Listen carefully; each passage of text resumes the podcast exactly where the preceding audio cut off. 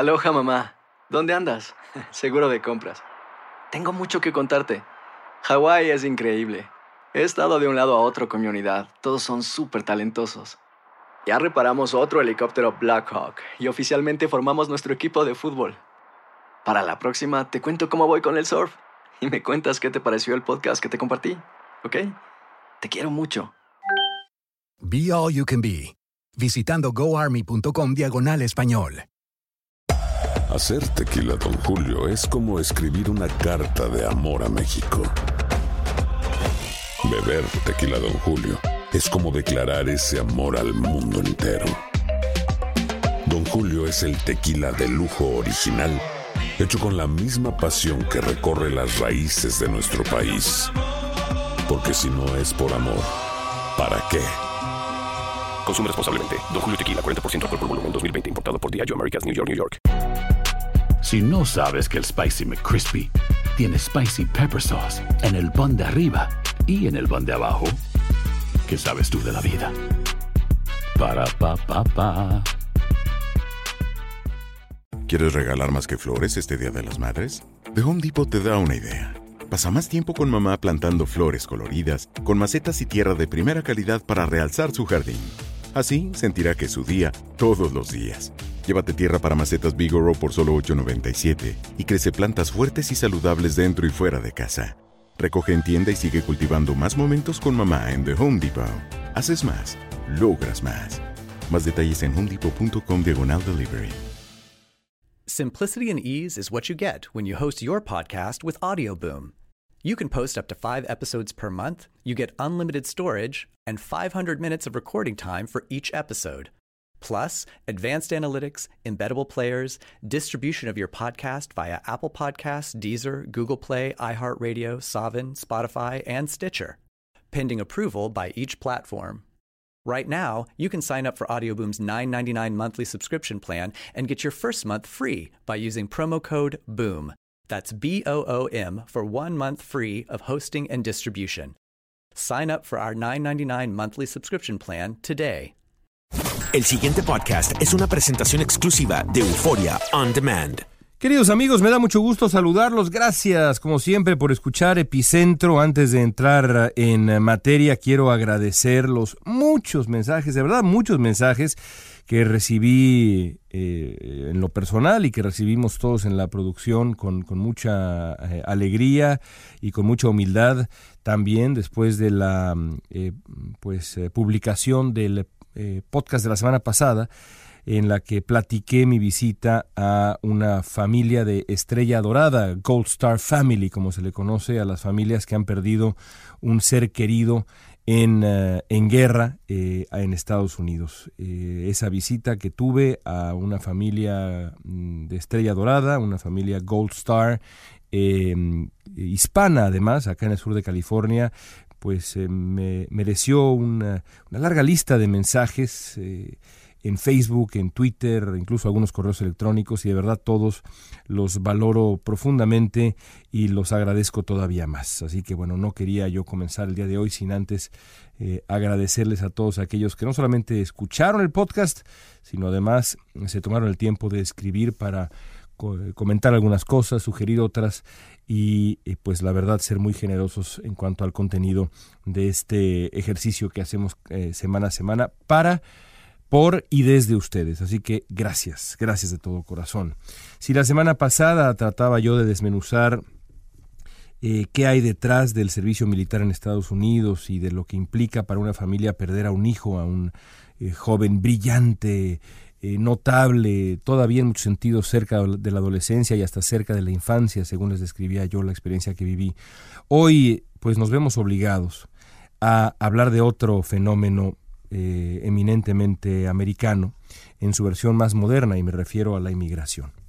Eh, ustedes saben muy bien, porque lo hemos hablado antes, y, pues no necesariamente porque lo hemos hablado en Epicentro, sino ustedes lo saben, que Estados Unidos es un país hecho desde la experiencia del eh, migrante, desde la experiencia migratoria, lo es eh, desde su fundación y lo siguió siendo y lo seguirá siendo, pase lo que pase, incluso después de, las, de los horrores que hemos visto últimamente, es, es, imposible imaginar que por lo menos en las próximas décadas, ya más allá uno nunca sabe, pero en las próximas décadas Estados Unidos deje de ser lo que siempre ha sido, el sitio formado desde la experiencia del eh, que emigra hacia esta tierra. Así ocurrió con em, eh, italianos, irlandeses, chinos, japoneses, alemanes, eh, escandinavos.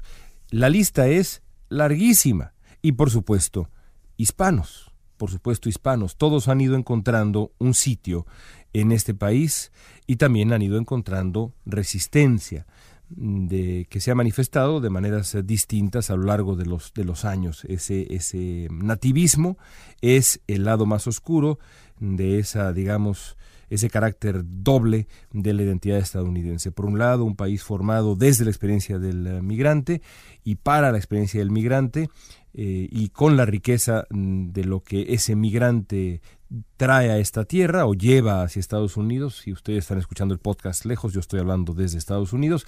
Y por otro lado, el rechazo a la llegada de alguien diferente, con eh, costumbres distintas, con eh, un idioma distinto, con, eh, en fin, una, una, serie de características diferentes que en un principio generan rechazo y luego, invariablemente, en su gran mayoría, estas comunidades terminan asimilándose y formando parte del gran tejido social que forma este país.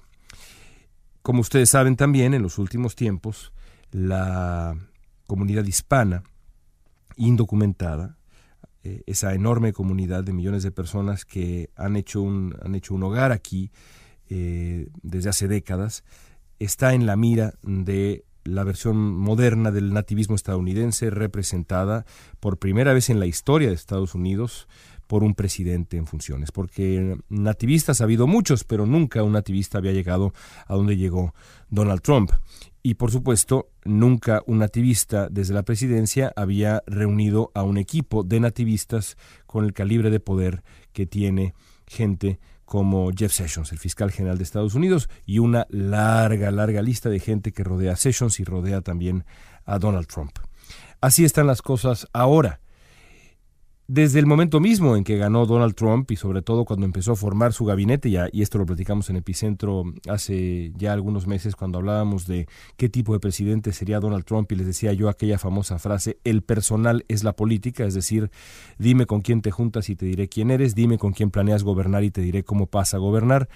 Eh, era, quedó claro que, que, Donald Trump eh, iba a resultar una, una pesadilla para los inmigrantes. Nada de esto quiere decir que en su momento, sobre todo al principio de su mandato, Barack Obama no lo fue también para los inmigrantes. Y las cifras de deportados del gobierno de Obama eh, están ahí para la historia. Y sin embargo, hay, hay muchas cosas que son distintas, y al decir distintas, quiero decir peores ahora. Em, y bueno, eh, yo he tenido el, uh, privilegio mm, desde hace ya mucho tiempo, 20 años, digamos, de contar historias, un poquito menos de 20 años en, en ese sentido de mi carrera, eh, en esa vertiente de mi carrera, de contar historias de inmigrantes. Ha sido una vocación para mí, una, una pasión para mí eh, desde siempre y con mucha mayor razón desde hace ya un sexenio que llegué a, a Estados Unidos en esta, esta última etapa o etapa más reciente de mi carrera como periodista de Univisión. Ya lo había hecho antes, eh, insisto, desde hace pues por lo menos 16 años, e incluso un poquito más quizá, este enfoque en la experiencia de la, comunidad hispana y sobre todo de los, de los eh, eh, migrantes, pero ahora con mucha mayor razón. En, a lo largo de esos años, sobre todo cuando he tenido la suerte y el privilegio de estar al aire, pocas veces me ha ganado la emoción ni siquiera en las entrevistas me ha ganado la emoción de, de llorar. Eh, sí, se, me han llenado los ojos de lágrimas un par de veces, pero llorar, sentir que, derramo una lágrima, no me había pasado nunca, quizá. Y la semana pasada, eh, un, reportaje de Univisión me, me hizo por primera vez derramar una lágrima en cámara. Y me ocurrió con el reportaje que hiciera el periodista de Univisión Pedro Ultreras sobre un uh, chiapaneco llamado Jesús Lara. Jesús Lara nació en Chiapas a dos horas de, Tapachula, eh, lejos, lejos de Tapachula. Perdió a su padre siendo muy niño y bueno, como muchos, muchos eh, eh, hombres hispanos, mexicanos que he entrevistado, y no nada más mexicanos, hispanos, guatemaltecos, salvadoreños, hondureños y demás, eh, un factor, ya lo he dicho aquí otras veces, un factor en común que yo he encontrado es la ausencia de la figura paterna o, la presencia tóxica de la figura eh, paterna. En el caso de Jesús Lara, pues fue la pérdida. Su padre murió siendo él muy niño y como también ocurre con estos muchachos, eh, asumió el ah, papel de protector y proveedor para sus hermanas y su madre, porque como sabemos, pues sí, parte de la mexicanidad es el cuidado de la madre. Es uno de los mandamientos de la mexicanidad, sin duda alguna. Em, con el tiempo, eh, Jesús se dio cuenta que no había trabajo ya en Chiapas y entonces emprendió la marcha a Estados Unidos hace exactamente 16 años, curiosamente. Eh, y digo curiosamente porque pues eh, mencionaba yo que hace e, ese es más o menos el tiempo que tengo yo siguiendo las vidas de los inmigrantes como carrera profesional, como vocación en mi vida profesional. Jesús llegó a Florida primero, estuvo trabajando en el campo eh, y luego emprendió la marcha hacia el norte dentro de Estados Unidos y llegó hasta el estado de Ohio. Es un destino raro, sobre todo era un destino raro para los eh, inmigrantes, no es, no es un estado que tenga un gran porcentaje de hispanos en general y menos de inmigrantes, aunque ahora ha ido cambiando eso. La ciudad de Columbus eh, y el área alrededor ha ido, ha ido registrando un, incremento en el número de, hispanos, pero no es un destino típico. Eh, Ohio es un estado además bravísimo en cuanto a muchas cosas. Eh, la, la, política, Ohio ha sido el estado clave durante un buen tiempo. En fin, el caso es que echó raíz en Ohio. Primero trabajó en los campos en Ohio y luego inmediatamente después empezó a trabajar hace ya mucho tiempo, hace ya un buen tiempo, según recuerdo más de una década, en la empresa Pepperidge Farms y se dedicaba a empacar galletas. Ese era su trabajo. Conoció a su esposa en esta pequeña ciudad de Willard, donde está la eh, fábrica esta de Pepperidge Farms. Em, y bueno, tuvo cuatro hijos, los cuatro ciudadanos estadounidenses, evidentemente. Construyó una vida, se hizo de una pequeña casa, ahí se le puede ver en el reportaje de Ultreras en Univisión, eh, y véanlo, de verdad, búsquenlo en línea. Una casa, él, podaba el pasto, construyó una pequeña planchita ahí de concreto para jugar con los muchachos de básquetbol, se compró una parrilla, en fin, eh, un ciudadano modelo, eh, un, un, ciudadano modelo y en todos sentidos salvo uno, en el 2008, eh, para su desgracia, eh, lo detuvieron por manejar sin licencia. En Ohio, a diferencia de otros estados, ahora no se puede conseguir licencia si uno es indocumentado. Hay otros estados como California en donde eso ya es posible ahora, pero en 2008 no era posible, ciertamente. Y en Ohio no es posible ni siquiera hoy en día. Lo detuvieron a Jesús Lara y eh, le dieron orden de deportación. Apeló la decisión, perdió. Durante el gobierno de Barack Obama, sobre todo después de la eh, emisión de una serie de memoranda llamado, llamados eh, los Memoranda Morton, em, en honor de, John Morton, que era el hombre encargado precisamente de este aspecto de, de la política migratoria en Estados Unidos, la prioridad de las autoridades dejó de ser gente como Jesús Lara y por eso no fue deportado. Pero al llegar Donald Trump, gente como Jesús Lara, con una infracción de tránsito, manejar sin licencia, eh, se volvió prioridad, se ha vuelto prioridad. Y entonces eh, Jesús fue informado de su deportación. Lo llevaron la semana pasada al aeropuerto, le quitaron el grillete este electrónico que llevaba en el tobillo, tuvo que abrazarse con sus hijos. y esas son las imágenes que a mí me, me rompieron con toda franqueza la imagen de los muchachos abrazando a su padre a la altura del, del pecho, los niños llegándole a su, a su, padre a la altura del pecho todavía, porque son chamacos de 12, 13 años, quizá menores, quizá menores, me partieron. Eh, y bueno, subió al, eh, al avión este hombre que había construido una vida, una vida después de 15 años de tres lustros de esfuerzo, de dedicación, de amor incluso por su país adoptivo. Con cuatro hijos ciudadanos, subió al avión, voló a la Ciudad de México y luego mm, voló a Tapachula y luego recorrió dos horas bajo la lluvia en los caminos de Chiapas para llegar a ver a su madre, la que no había visto hace 16 años. Y la madre le contó a Pedro Ultreras de Univisión que había visto llorar a su hijo eh, desesperado en un, en un lugar seguramente que no reconoce en absoluto, un pequeño pueblo de Chiapas del que tuvo que escapar para darle una mejor vida a su familia. Y por supuesto por la nostalgia de haber dejado a sus hijos. Y entonces uno se pregunta qué va a pasar con Jesús Lara. ¿Va a encontrar un sitio, ustedes creen, un empleo, una, una vida en ese rincón de Chiapas? De ser así, ¿va a traer eh, o va a llevar a México a sus hijos y a su mujer?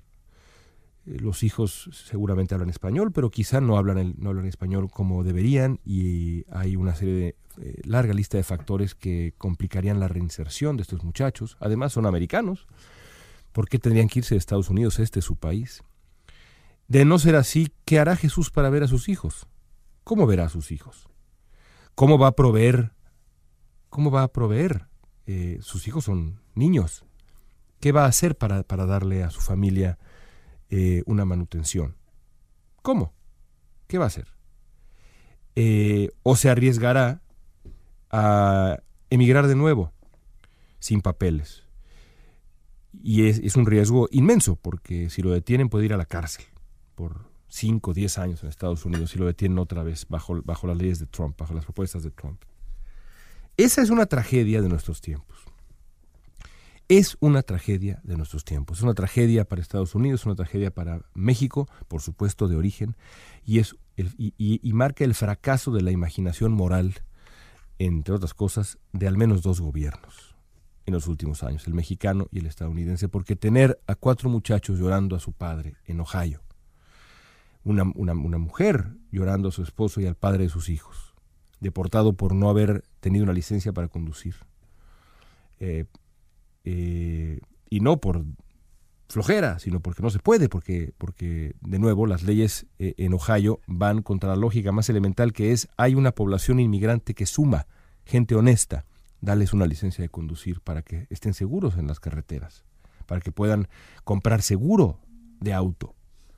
No, no, no lo vamos a hacer. La terquedad inmoral de darle la espalda a la realidad. Eh, y hay que verla de frente, porque la tragedia de Jesús Lara es la tragedia de mucha, mucha gente. Yo entrevisté a una madre eh, deportada eh, porque manejó durante 300, 300 yardas, 45 metros, 60 metros, no sé, sin las luces prendidas de su auto.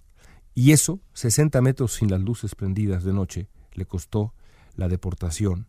Desesperada intentó, intentó entrar otra vez, la deportaron después de mantenerla detenida un largo tiempo. Y la última vez que hablé con ella estaba desesperada porque no sabía cómo regresar a Utah para detener la adopción de sus hijas. Una de ellas con problemas renales. Bueno, esas son las historias de nuestro tiempo. Y no podemos darle la espalda, como tampoco podemos darle la espalda a eh, lo que ocurrió en San Antonio, el horror de lo que ocurrió en San Antonio con estos eh, estas decenas de inmigrantes, decenas, auténticas decenas de inmigrantes eh, que estaban metidos en un tráiler eh, y que en San Antonio desesperados golpeaban la, la caja del tráiler para, para exigir, pedir, suplicar a gritos que los dejaran salir porque estaban muriendo. Estaban muriendo, no tenían agua, no tenían agua, estaban muriendo. Fue de verdad un milagro que el chofer abriera la, las puertas de la caja. Algunos lograron salir corriendo, los que todavía tenían fuerza, y otros, entre cadáveres, pues eh, fueron enviados al hospital, 30 personas. Em, la reacción inmediata de John Kelly, el secretario de Seguridad Interior fue decir, pues ahí está la prueba del, horror que es el tráfico humano. Tiene razón Kelly, es horrible el tráfico humano. Pero, ¿para qué venían a Estados Unidos estos, estos uh, hombres y mujeres mexicanos, guatemaltecos, estos niños? Niños también había. No entre los fallecidos aparentemente, pero sí entre los que estaban ahí. Y en otras instancias eh, ha habido niños que han muerto. Julio César Ortiz, eh, reportero de inmigración de Univisión, me contó la escena horrible de cómo en alguna de estas, de estas eh, ocasiones, de, este, de estos trailers que van llenos de inmigrantes y que son abandonados, alguien utilizaba los cuerpos de los niños para golpear contra las paredes. Sí, yo sé que debe ser horrible escuchar esto, pero esta es la realidad. Esta es la realidad. Y si no hablamos de ella, pues entonces todo queda nada más en, la bruma de lo incierto. Y más vale que lo veamos. Porque es a historias como esta, estas dos historias a las que yo me refiero cuando, cuando me, quejo tanto de la inacción, de la pasividad del gobierno mexicano. Qué bueno que estén hablando del Tratado de Libre Comercio y que estén hablando allá arriba de estas cosas y que eso aparentemente vaya bien, está por verse. Pero estos dramas, estos dramas, historias como las que le estoy contando, la desesperación brutal de sentir que uno se muere asfixiado dentro de un tráiler porque no hay manera. Y aquí es donde John Kelly peca de inmoral y de poco humano. No hay manera para emigrar legalmente a Estados Unidos. Eso es lo que la gente no entiende. No hay manera para emigrar legalmente a Estados Unidos si uno aquí, si uno tiene familia acá, si uno quiere trabajar acá, si uno no tiene, no, no tiene capacidades extraordinarias, ya lo hablamos aquí en, alguna vez en Epicentro. ¿Por qué no lo hacen legalmente? Porque no hay manera de hacerlo legalmente. No hay manera de hacerlo legalmente. ¿Por qué se ponen en manos de estos desgraciados auténticos? Porque no hay otro camino porque conforme vayamos conociendo la historia de estos inmigrantes nos daremos cuenta que seguramente muchos de ellos venían a, reencontrarse como Jesús Lara con los suyos, con su gente, que estos niñitos seguramente venían a encontrarse con sus padres. ¿Por qué no lo hacen de otra manera? ¿Por qué contratan a esta gente? Porque no hay un camino que no sea este que los pone al borde de la muerte.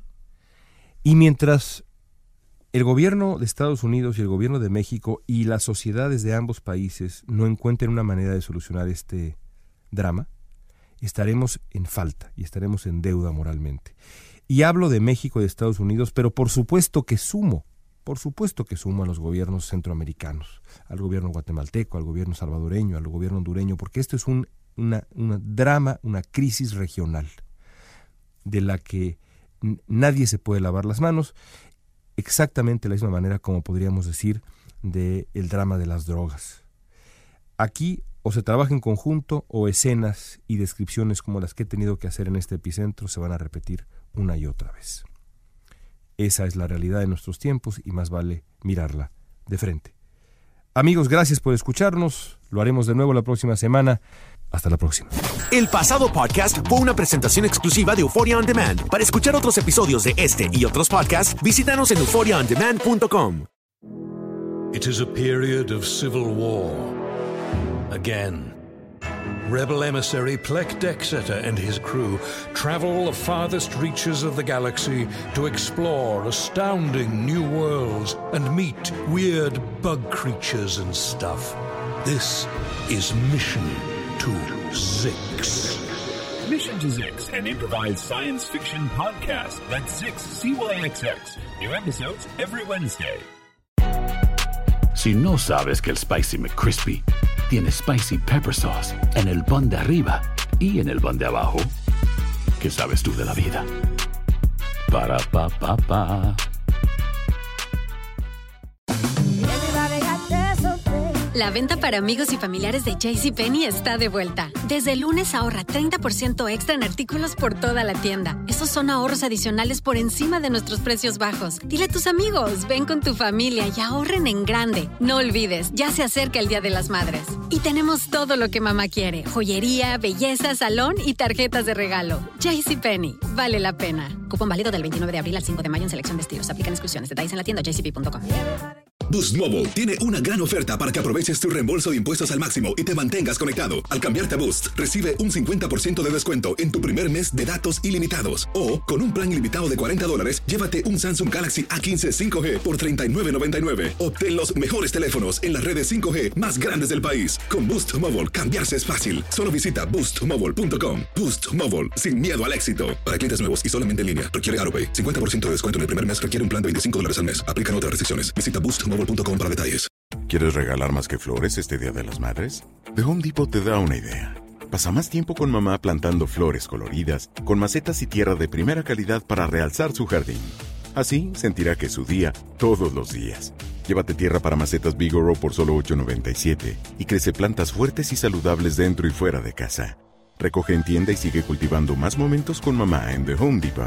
Haces más, logras más. Más detalles en homedepot.com diagonal delivery.